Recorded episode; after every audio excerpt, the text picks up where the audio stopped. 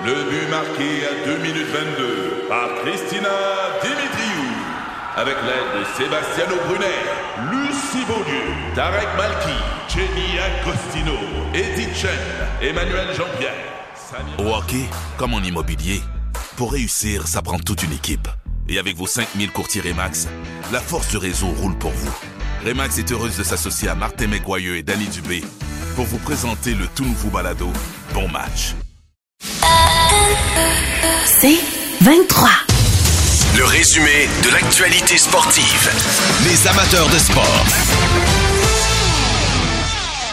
The first overall selection in the 2022 NHL Draft belongs to the Montreal Canadiens.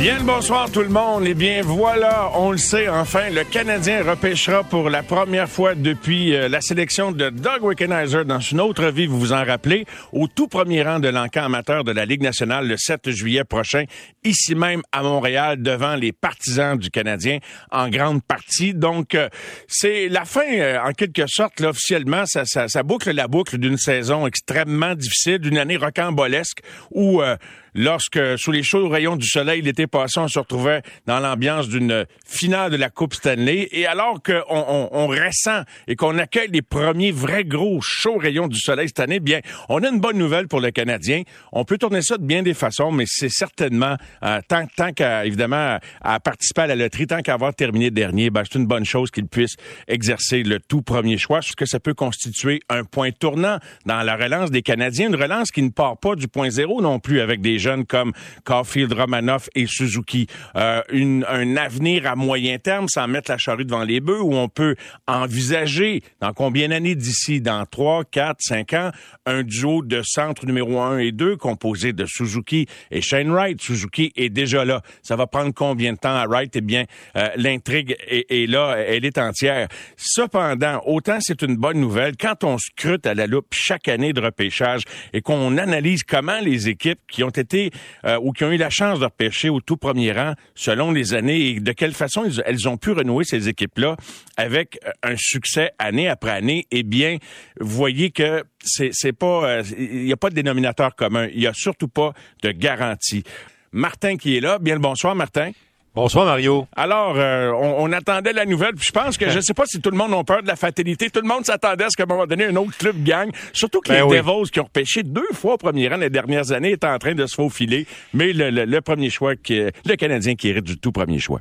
On avait changé un peu la formule depuis l'année Lafrenière, Mario, rappelons-le. Euh, si on changeait, si on, si on tournait le, le classement général à l'envers cette année-là, euh, les favoris numéro 8, qui étaient les Rangers, s'étaient retrouvés avec le tout premier choix. Alors, on a changé les barèmes pour ne plus qu'une chose comme ça arrive, parce que Steve Eiserman et les Red Wings de Détroit en avaient crié un coup, euh, euh, avaient crié à l'injustice, littéralement, parce que cette année-là, Mario, en termes de chiffres, les Red Wings méritaient amplement d'avoir le tout premier choix. L'année passée, c'était les Sabres. Les Sabres avaient mérité ce premier choix parce qu'ils avaient terminé dernier. Alors, comment ça s'est passé cette année? On a d'ailleurs amélioré le show de télé parce que je fais référence encore à l'année Lafrenière en Pas de 2020. boulier, pas de boulier dans les images. non, puis c'était horrible, Mario. On avait donné l'identité du premier choix tout de suite. Alors, tu sais, c'est comme si le punch était parti, euh, puis qu'après ça, on développait l'histoire. Alors, on n'a pas fait ça maintenant. Ce qu'on a fait, Mario, c'est qu'on a établi, on a montré euh, quelles étaient les équipes qui avaient été euh, classées à partir de la 16e place. Cette 16e place-là est allée à Las Vegas. Euh, ce choix-là appartenait à Vegas, mais il sera au sabre de Buffalo euh, pour la transaction Eichel. Ensuite, en- ensuite, on a donné la 15e, la 14e, la 13e, jusqu'à la quatrième, qui a été les euh, euh, qui a été l'équipe de. Seattle, le Kraken. Merci. Alors, euh, ensuite, Mario, il restait les Coyotes, les Devils dont tu viens de parler et le Canadien de Montréal. Les Coyotes ont sorti pour le choix numéro 3 et on a déterminé tout de suite après que le Canadien de Montréal était les grands gagnants de cette loterie. Kent Hughes avait l'air nerveux, Mario. Il était, il était crispé. Euh, il avait pas envie de sourire. Il regardait droit devant lui. C'est un moment important pour lui. Il est le nouveau directeur général du Canadien. Une carte comme un tout premier choix. C'est une carte exceptionnelle. Un Même a deux pas de- en partant Ben, son mandat. là. Écoute, tu sais, s'il n'y a, pas de McDavid, il n'y a pas de, de, de, de Connor, euh, il n'y a, il y a pas de Matthews, puis il n'y a pas de Crosby à ce repêchage-là.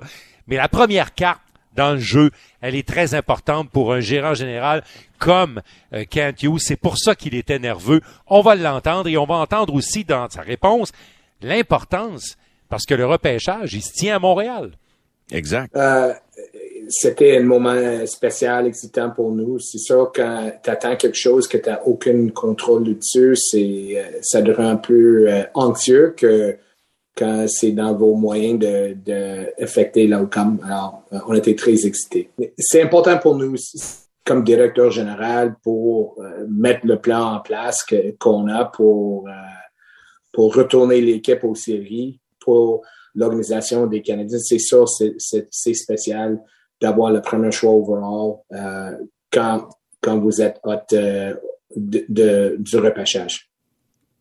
Et bien évidemment, Mario, euh, Kent Hughes a parlé à quelques reprises du profil, du profil d'individu qu'on cherchait, parce que le mot identité, bâtir une nouvelle identité, une identité propre aux Canadiens de Montréal, c'est parmi les euh, les, les, euh, Les les priorités. puis des- les priorités. Puis il veut des de gars de caractère. Il le répète souvent. Effectivement, puis on va l'entendre là-dessus. Lorsque je lui ai demandé quel homme, quel genre d'homme on cherchait. Si on veut établir une culture qu'on a parlé souvent depuis euh, l'arrivée de Jeff, mon, euh, mon arrivée, puis Martin, il parle souvent de la même chose. C'est important qu'on repêche des, joueurs talentueux, c'est sûr, mais il faut aussi avoir des joueurs de caractère, de caractère des, leaders, euh, des gars d'équipe. Je trouve que c'est vraiment important pour bâtir euh, une équipe capable de gagner à long terme. Alors, euh, tu sais bien, euh, euh, évidemment, Mario, que Shane Wright est toujours classé premier euh, lors de la publication, la dernière publication de la centrale de recrutement de la Ligue nationale le 5 mai dernier, cette semaine. Euh, Wright est un joueur qu'on compare beaucoup à Patrice Bergeron. Nous, on le connaît moins au Québec, Mario, mais il y a beaucoup de gens en Ontario qui disent que Wright est un fit parfait avec la culture du Canadien de Montréal. Le Canadien qui a élevé dans le passé des Guy Carbonneau, euh, qui a contribué à l'émergence de gars comme Philippe Dano, ce genre de joueurs-là. Et en Ontario, beaucoup d'observateurs associent Wright aux Canadiens à cause de ça. Tu sais que Patrice Bergeron euh, était le client de Kent Hughes. Kent Oui. Hughes était son agent. Alors j'ai demandé à Kent s'il traîne un Patrice Bergeron et que vous avez la carte numéro un, est-ce que toi, Kent Hughes, tu peux te permettre de, de tourner le dos à un Patrice Bergeron? Écoute, si on est assez chanceux de, de repêcher un joueur qui aura le même impact sur les Canadiens que, que Patrice a eu sur les Bruins de Boston, on sera extrêmement content. Euh, je connais pas Shane comme individu. Euh, J'ai hâte de lui rencontrer à Buffalo pendant les combines, mais je l'ai vu jouer pendant des années. Puis c'est sûr, c'est un joueur qui joue 200 pieds. Euh, c'est un gars qui fait l'attention pas juste à l'offensif, mais dans son dans le défensif. Puis il paraît d'être un, d'un gars d'équipe aussi. Est-ce que euh, euh, Kent a parlé des rencontres qu'on a eues avec Shane Wright, comme avec tous les principaux espoirs? Euh, moi, je me suis entretenu avec les principaux espoirs francophones Ouais. qui m'ont parlé des rencontres qui avaient Ouais. lieu avec le Canadien, où on était 7-8 là, chez le Canadien à s'entretenir avec les joueurs. Est-ce qu'on a rebondi là-dessus ou ça n'a pas été abordé, ça, aujourd'hui? euh? Ça n'a pas été abordé. Kent Hughes a été très discret sur la suite des choses, Mario. Il, il a dit euh, qu'à compter de maintenant et jusqu'au 7 juillet, il y aura un processus vraiment important, exhaustif pour les dépisteurs du Canadien. Là, Kent et Jeff Gorton vont aller au championnat du monde senior parce qu'il y a beaucoup de jeunes disponibles au repêchage qui vont jouer au championnat du monde senior. Alors ça, ça va être une étape importante d'évaluation. Et Kent a dit, on n'est pas obligé aujourd'hui, le 10 mai, de vous dire quel joueur on va sélectionner. On n'est pas commis euh, de vous dire ça va être Shane Wright absolument. Alors, jusqu'au 7 au soir, Martin. Accueillons maintenant son fidèle complice au match des Canadiens, notre euh, ami et notre collaborateur aux amateurs de sport, Danny Dubé. Bonsoir, Danny. Salut Mario. Alors, Bonsoir, euh, Danny. on a le résultat de la fameuse loterie. Euh, comment tu l'accueilles, ce résultat-là? Jusqu'à quel point ça peut constituer un, un moment, un point tournant, un point important dans la relance de l'équipe, dans la suite des choses, Danny? Ben, je vais dire ça comme ça. C'est euh, Doug Wickenheiser 1980. C'est la dernière fois où le Canadien été premier à piger euh, au total. Donc, euh, est-ce que ça, ça a de l'impact? Effectivement, ça a de l'impact parce que ça, ça marque l'histoire d'une organisation. À cette époque-là, on se souvient de, de euh, ce qui s'est produit. Puis, bon, on a parlé de Denis Savard, etc. Le résultat, c'est que c'est un premier au total. Donc, euh, c'est une décision extrêmement importante pour le Canadien. Puis, euh, c'est bien d'avoir toutes les cartes dans tes mains. C'est toi qui es le premier à choisir. Oui. Et tu es le premier à choisir, et donc on dit qu'il choisit prend pire, mais en même temps, c'est le fun d'être le premier à choisir, ben parce que là, hein, non, non, mais, mais, c'est vrai que, bon, c'est arrivé dans l'histoire euh, quand tu as remonté dans plusieurs repêchages euh, où euh, c'est pas le, c'est pas le premier sélectionné qui est devenu le meilleur joueur de sa cuvée. Ceci dit, ben là, c'est là le temps de déployer toute ton expertise, de la qualité de tes observateurs, mais je mhm. pense que ça va être Shane Wright. Qu'est-ce que ça va amener, tu penses, à, à l'équipe? Est-ce que tu sais, il y en a qui vont probablement tenter de stimuler les discussions de toutes les façons possibles, par exemple en évoquant un scénario d'échange. J'ai moi-même demandé la question à Kent Hughes la semaine dernière. Il ferme aucune porte, mais je vois mal le Canadien changer un premier choix que tu as pour la première fois depuis 1980, à moins de faire un coup de circuit dans une transaction monstre, là. Écoute, c'est vraiment, euh, je, pense pas là, parce que on, est à Montréal, donc euh, il, a dit, il, a dit, messieurs, qu'il n'avait pas d'intérêt à faire quelque chose comme ça ce soir. Non, non. Euh, c'est ça, mais sans faire dit là, ce qu'il nous dit là, puis ce qui va se passer la journée du repêchage. on a déjà vu ça, Martin là. Oui, oui, Ils nous disent une affaire aujourd'hui, mais aujourd'hui, c'est aujourd'hui. Exact, exact. non, mais je vais juste vous donner un ordre de grandeur, je pense que c'est important de mettre ça en perspective, OK? Tu sais, des fois, les gens, euh, on, regarde le joueur, on dit, ouais, c'est une année comme ça. On, l'aime, Nick Suzuki, là. Hein?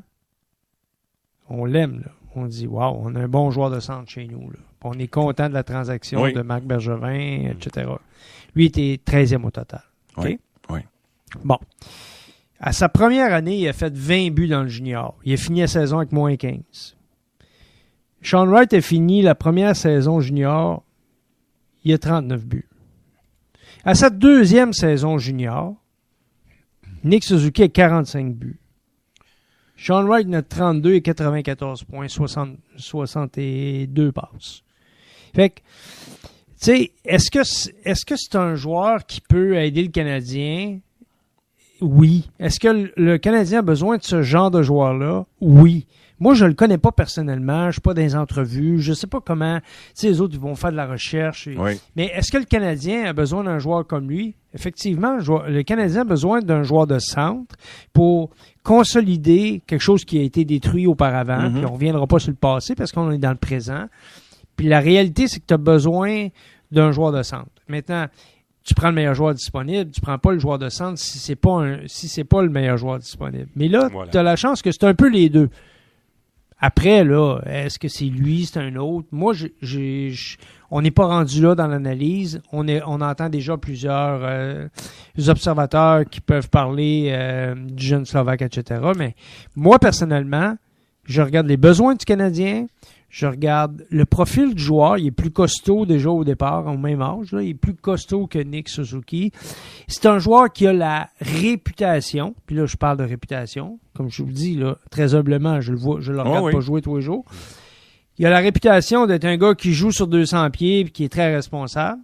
Alors, est-ce que est-ce qu'on a besoin de ça? Euh, Ma réponse, a priori, là, sans avoir tous les détails, Ma réponse, c'est oui. Il y a le profil qui, qui, s'impose dans ce que le Canadien recherche. Et puisque tu parlais déjà de son niveau de jeu, des comparaisons avec Suzuki, Martin, euh, t'as posé la question au directeur général Kent Hughes et, je pense qu'on va tenter de tout décortiquer sur Shane Wright d'ici le repêchage, d'ici le prochain camp d'entraînement. Quel sera son niveau quand il se présentera au camp d'entraînement? Est-ce que le Canadien sera tenté, comme la plupart des équipes, de le faire jouer, de le développer dans la Ligue nationale? Ben, deux, trois affaires, Mario. D'abord, concernant Shane Wright, je fais une petite parenthèse. Parce qu'un peu plus tard, dans la conférence de presse, Kent Hughes a dit, par contre, messieurs, qu'il y a à ce repêchage-là un groupe de joueurs, il a parlé d'un pool de joueurs qui s'équivalent. C'est-à-dire qui, où on n'est pas capable vraiment de, de, de déceler euh, qu'un est vraiment en avance par rapport à l'autre. Euh, il y en a qui ont des qualités, certaines se complètent et tout. Alors, il a glissé ça. Concernant Mario, ce que tu disais, est-ce que le premier choix du Canadien euh, à cet encamp amateur de juillet prochain sera rapidement dans l'équipe? Ben, il a dit, ça dépendra de qui nous repêcherons. Ça dépendra de sa position. Ça va dépendre de quel niveau de jeu il est capable d'offrir. Il a dit, nous avons un groupe d'entraîneurs qui est commis à enseigner. Il dit, pour nous, ça, c'est important. On travaille pas à gagner les matchs tous les soirs, à gagner que le prochain match. On travaille pour le long terme. Alors, ces, décisions-là vont être prises en fonction de cette prémisse-là, Mario. Et l'autre chose, Danny et Mario, il a dit aussi, puis ça, c'est très important, dépendamment dans quelle ligue évolue le joueur que nous repêchons, que nous repêcherons, il y aura des choses à s'ajuster au niveau de la réglementation. Est-ce que si c'est un joueur canadien junior, il y a des contraintes, on doit décider rapidement. Si c'est un joueur de collège américain, est-ce qu'on est plus enclin à ce moment-là à le laisser dans les collèges parce que c'est moins restrictif? Danny, on a parlé souvent de ça, de cette histoire-là. ben, Kent Hughes, il l'a amené sur le plancher. Il a dit, est-ce que ce gars-là va jouer l'automne prochain avec le Canadien? Ça dépend de bien des choses, mais entre autres de ça dans quelle ligue on va le repêcher. Et c'est Frank Nazar, ben là, c'est, ça veut dire que c'est ça. C'est un, la, la, distinction, c'est lui, là, parce que vraiment, si on regarde pour un joueur de centre, c'est.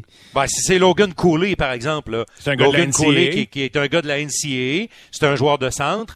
Alors, si c'était lui, ben, Logan lui, Cooley. Qui, Nazar, qui, a joué avec son fils, soit dit en passant, là, Logan Cooley a joué avec euh, le fils de Kent Hughes. Alors, tu sais, lui, il connaît bien, d'ailleurs, il en a parlé. Mais si c'est lui versus Shane Wright, on parle de deux réalités très différentes. Il y a une chose qui est certaine, c'est que en coulisses, là, les... parce que là, ce qu'on peut voir, il y a beaucoup de choses qu'on peut voir, et si eux autres considèrent, de leur point de vue, avec les statistiques avancées, etc., qu'il y a un pool de joueurs qui se ressemblent beaucoup, donc c'est d'apprendre à connaître cette personne-là qui va vraiment. Est-ce que tu crois ça, Danny, d'apprendre à connaître la personne ou vraiment, euh, faut pas se laisser trop, euh, en... comment dirais-je, faut-tu tu, tu regardes ce que tu vois sur la glace ou c'est quoi le pourcentage d'importance de connaître la personne parce que on insiste beaucoup sur le mot caractère, mais remarque que Marc Bergevin répétait ça pendant dix ans lui aussi. Tout le monde en cherche du caractère, ça a l'air qu'il n'y en a pas tant que ça, ça sur le marché. Là.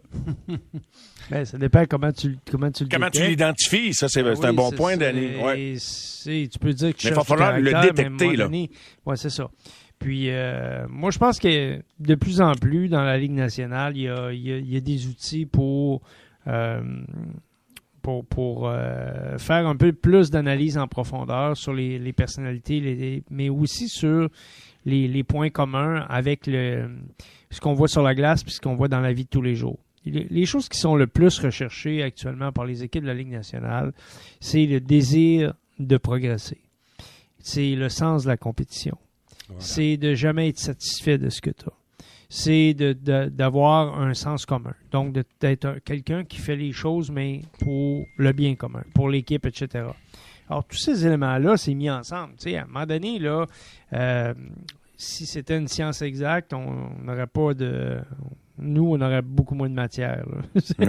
c'est parce qu'il n'y en a pas de science exacte qu'il y en a de la matière. Mais mm. ce qui rend les choses intéressantes, c'est que avant de chercher quelque chose, il faut quand même que tu aies ouvert ton frigo pour aller faire l'épicerie. tu sais, parce que si t'as pas ouvert ton frigo avant d'aller faire l'épicerie, ça se peut que tu achètes en double. Oui. Ça se peut que tu achètes des affaires que tu n'as même pas besoin.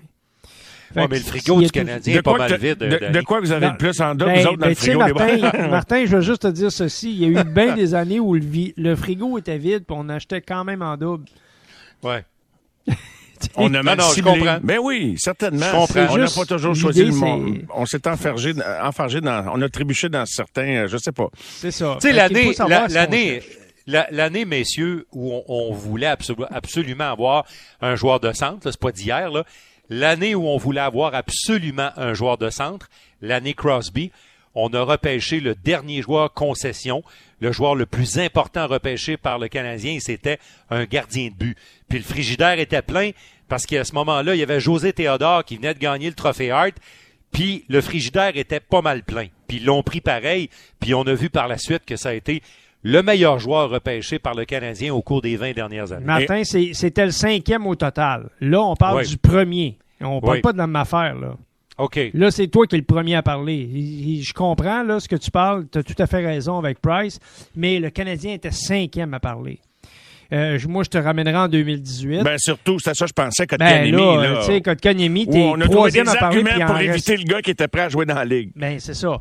C'est qu'à un moment donné, il y a, il y a ce que tu as besoin, puis après, il y a le, ton rang de repêchage. Mais je reste convaincu que, comme organisation, tu dois. Oui, c'est vrai que tu cherches à combler des besoins, mais quand tu repêches premier au total, tu peux pas avoir de doute. Tu prends le joueur que tu penses qui va arriver dans ton organisation, puis qu'éventuellement, ça va être le joueur que tu vas dire Wow, lui, là, il est sur le portrait de famille. C'est peut-être pas ton poster boy, mais il est sur le portrait de famille. Il fait partie des joueurs qui vont changer la destinée de ton organisation.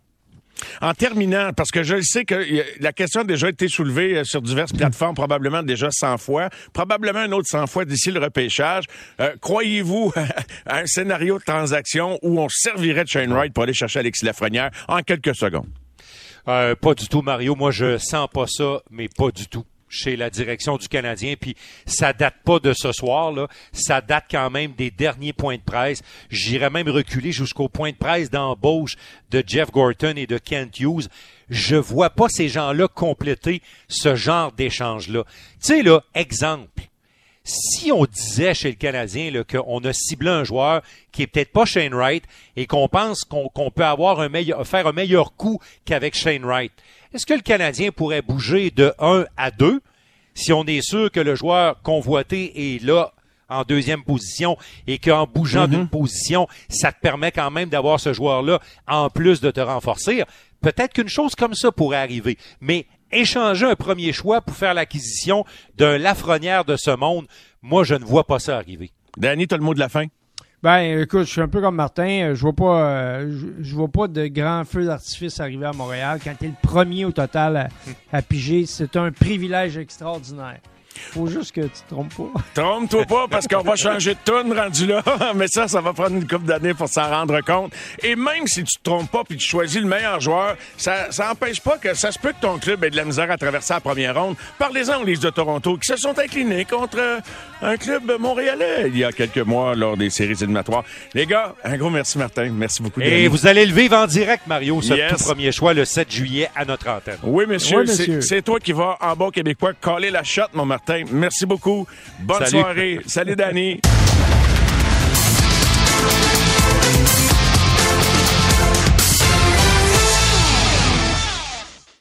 Ici Patrick Marcelet. Dans la deuxième saison de mon balado Relève-toi, je reçois des personnalités d'ici qui ont su se relever après de difficiles épreuves. Écoutez dès maintenant l'épisode avec José Boudreau. Je regarde jamais en arrière, c'est fini, on va faire avec ça. Tu te dis, hein, maman maintenant a moins de mots qu'avant. Je pense que tout le monde était content.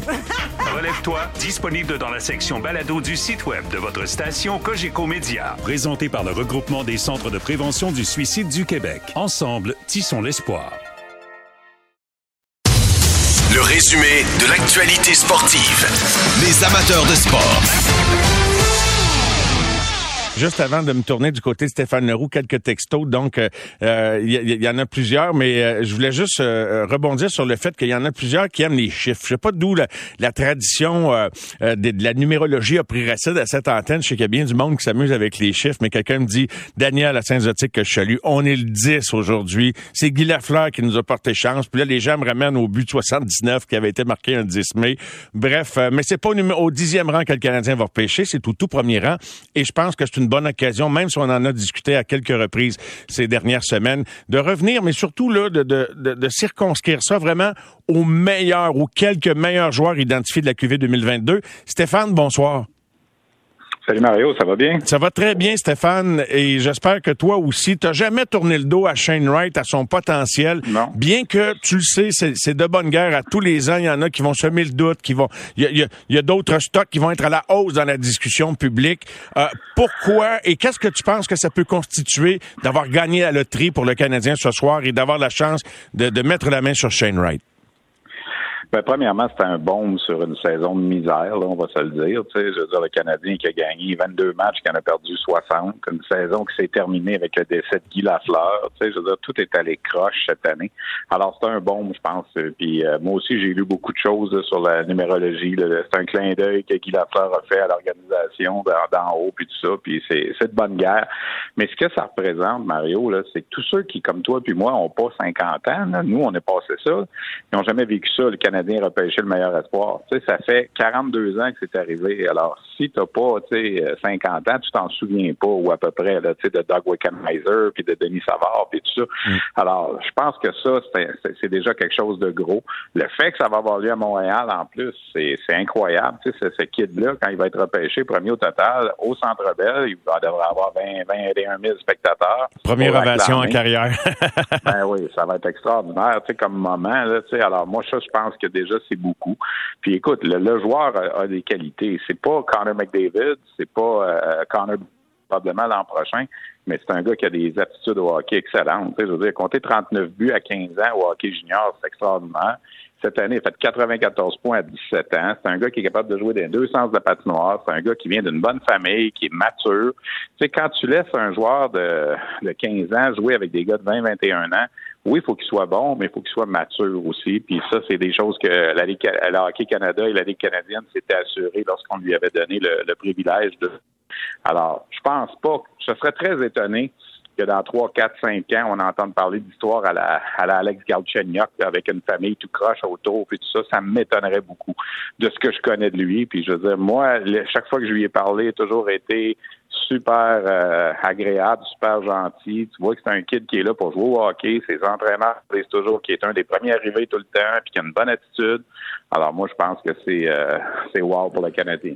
Qu'est-ce que bon puis si tu as vu le fameux film avec Kevin Costner là, tu sais sur le repêchage dans la NFL là, moi il y a une question que j'ai toujours aimé. C'est quoi Trouve-moi le pire défaut du gars que tu veux repêcher, puis regarde si, si on peut vivre avec. As-tu une idée de c'est quoi la pire faiblesse de Shane Wright? On s'entend, je, je caricature dans le choix des mots là. Je pense qu'il n'a pas des si évidentes que ça, mais tu comprends ce que je veux dire. Ah ben chaque chaque athlète, chaque joueur a un défaut, c'est sûr. Là, tu vois, il y a des dépisteurs qui remettent en, en cause en ce moment son niveau de compétitivité. Euh, moi, je vais te dire, les fois que je l'ai eu la chance de le voir jouer, là, que ce soit avec l'équipe Canada des moins de 18 ans, les fois que je suis allé à Kingston ou les fois que j'ai jamais vu ça, j'ai jamais senti ça. Mais c'est sûr qu'il n'y a pas de joueur parfait. Là, tu sais, je veux dire, tu regardes euh, Cole Caulfield qui est exceptionnel, qui est bon, mais il y a des carences défensives, puis des, des bagarres le long des rangs, puis euh, Suzuki, des fois, ça va être euh, physique ou de quoi de même, ça ne tente pas certains soirs. Mais moi, je vois pas de défaut majeur à Shane Wright. Le seul défaut qu'il a, je pense, en ce moment, c'est que ça fait trop longtemps qu'il est identifié pour être le premier choix cette année. Puis là, tout le monde, on dirait, lui cherche justement des bébites et des défauts, tu sais, alors que c'est un, un bon joueur de Shane Wright.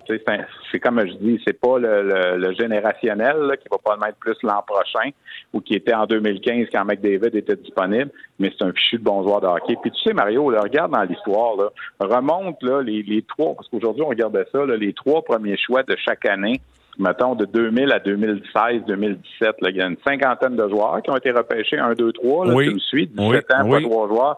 il y en a peut-être trois, quatre dans le lot qui n'ont pas des, carrières là, assez grosses là, pour être un, choix top 3. fait que dans 90% du temps, quand un bon joueur. les trois premiers, c'est un bon joueur qui va, tu sais, ça sera peut-être pas le meilleur, tu sais, mais les gens vont dire, mais, regarde, Cheniak n'a pas été bon, mais il est rendu quand même à 600 matchs dans la Ligue nationale. Dans cette cuvée-là, tu sais, il y a eu plusieurs ratés cette année-là, puis d'ailleurs, c'est ça qui est intéressant quand on revisite des repêchages du passé. Stéphane, maintenant, j'aimerais ça t'entendre.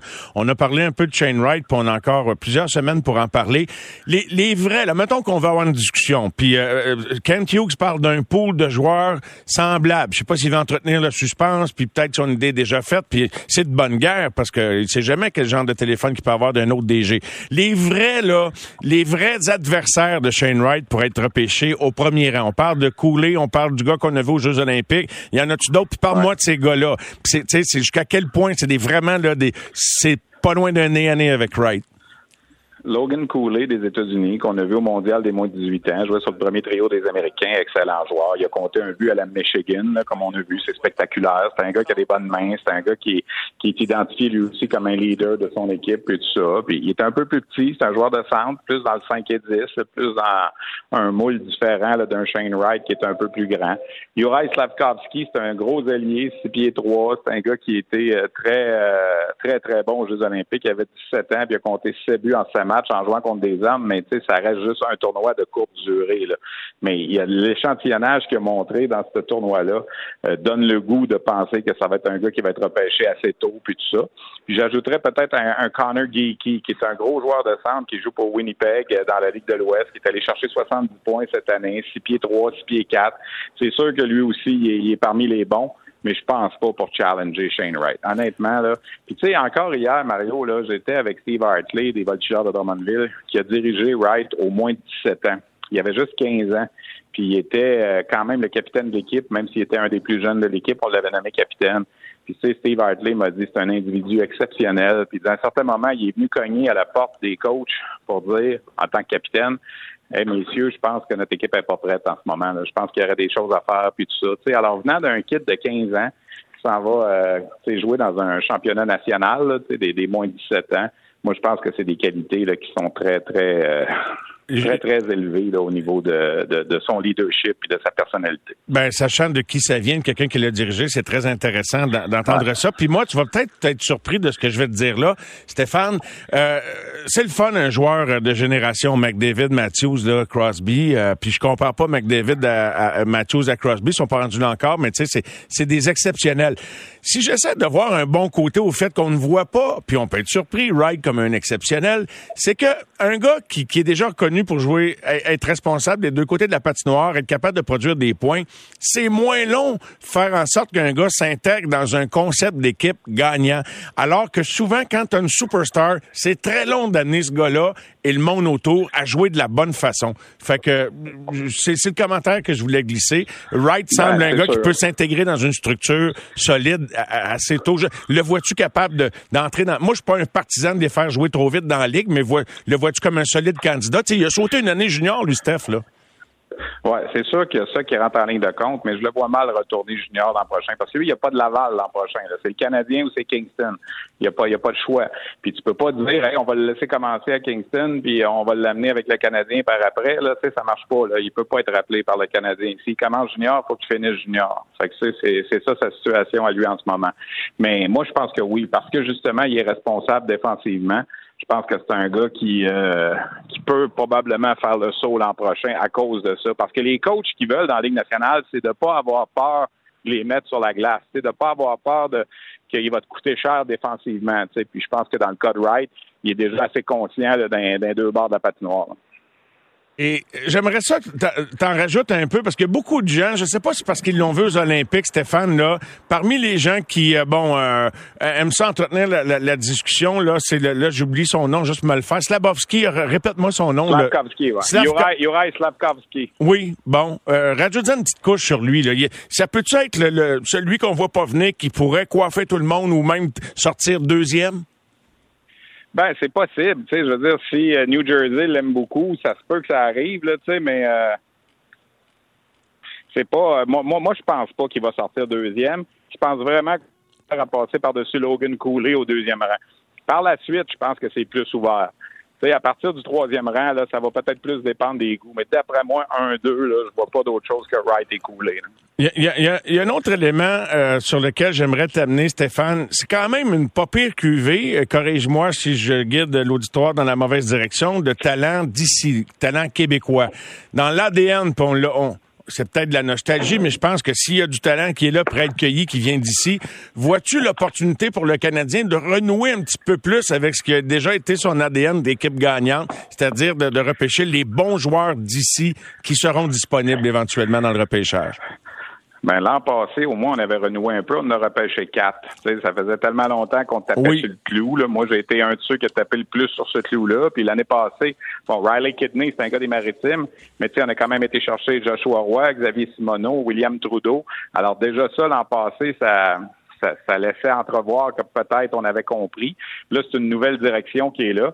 C'est certain qu'avec le deuxième choix de première ronde, le Canadien va être dans la zone des Nathan Gaucher, Tristan Luneau, Maverick Lamoureux.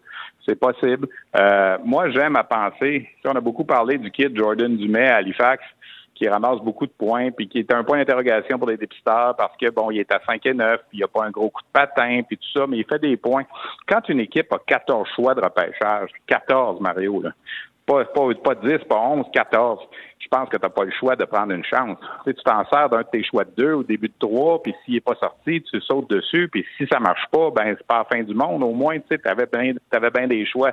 Tu sais, une équipe qui a juste cinq choix repêchage en cette ronde, ben, ça va être tenter moins de prendre un risque, comme on dit. Alors, j'aime à penser que le Canadien, le Jordan Dumais, fait partie des gars qu'on aime puis qu'on va peut-être prendre une chance avec. ça. Tourigny, là, de, de Batters, lui, il était déjà pour signer comme agent libre ou il va passer par le draft? Non. Faut qu'il passe par le repêchage. Il y a 19 ans. Il aurait fallu qu'on le signe l'an passé. euh, sinon, là, il est réadmissible au repêchage pour une troisième fois cette année.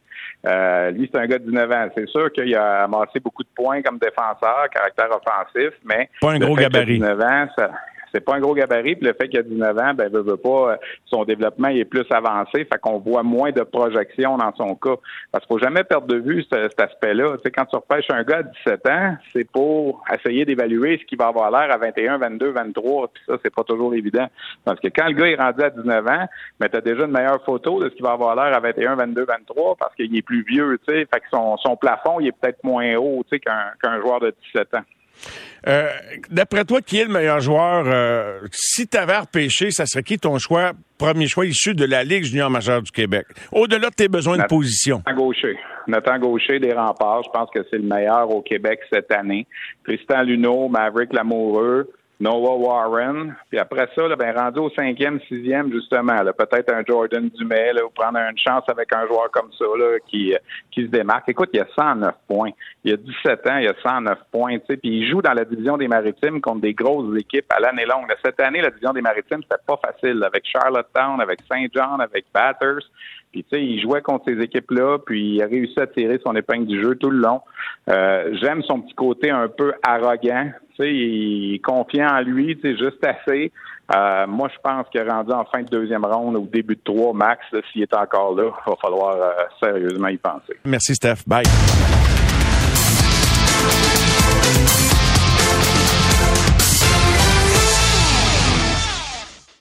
Ici Patrick Marcelet. Dans la deuxième saison de mon balado Relève-toi, je reçois des personnalités d'ici qui ont su se relever après de difficiles épreuves. Écoutez dès maintenant l'épisode avec José Boudreau. Je regarde jamais en arrière, c'est fini, on va faire avec ça. Tu te dis, hein, maman maintenant a moins de mots qu'avant. Je pense que tout le monde était content.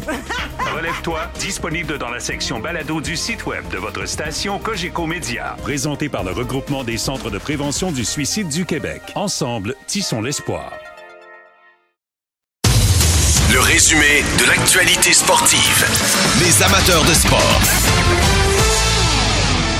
On est encore dans l'après-COVID, alors euh, tout se passe pas exactement aux dates auxquelles on est habitué. On a devancé aussi le, le- le tirage de la loterie, ce qui fait que le gars qui vraisemblablement sera le tout premier joueur sélectionné le 7 juillet 2022 est sur la glace ce soir en ce moment dans un match des séries où les euh, Frontenac de Kingston tirent de l'arrière contre euh, le Battalion de North Bay par la marque de 5-3. Et Shane Wright euh, est impliqué dans le match. Il a euh, deux passes, si j'ai bien lu, le sommaire du match jusqu'ici, mais son équipe, donc, euh, tire de l'arrière ce soir. Il reste 10 minutes à faire. Donc, lui, c'est après le match qu'il va apprendre qui a gagné la loterie. Ça doit être très spécial. Et la série est égale 1-1. Et, Frontenac, euh, les Kingston jouent à la maison ce soir. Donc, euh, il pourrait se retrouver à tirer de l'arrière dans cette série. Tout à coup, bien des Québécois, je pense, ou bien des amateurs du Canadien vont regarder d'un autre œil ou d'un œil différent. Qu'est-ce que ça signifie Le, jour où l'on sait qui va repêcher premier, pour ceux qui sont pressentis parmi les candidats le premier choix au total, est-ce que ça change quoi que ce soit? Olivier l'a vécu, notre prochain invité, Olivier Fortier, ancien choix du Canadien, un choix de troisième ronde du Canadien et chef du recrutement chez la firme Momentum Hockey, agent donc euh, de joueurs. Olivier Fortier qui est avec nous. Bien le bonsoir, Olivier. Merci d'être là. Bonsoir, Mario. Merci beaucoup. Ça me fait vraiment plaisir de t'accueillir, Olivier. Dis-moi, vous l'avez vécu, vous autres, avec Émilie, toi, avec Alexis Lafrenière. À partir du moment où tu sais qui va euh, piger premier ou euh, qui gagne la loterie, ça change-tu la nature des discussions avec, avec le client, avec le prospect ou le, le principal espoir? Euh, ça dépend vraiment des situations. C'est certain que dans notre cas avec Alexis, on, était content de voir que les Rangers avaient gagné la loterie. Euh, on se doutait bien que, c'était les, les, Rangers qui sélectionné Alexis. Par contre, on n'avait jamais eu la confirmation à 100% que ça, ça allait être de la part des Rangers.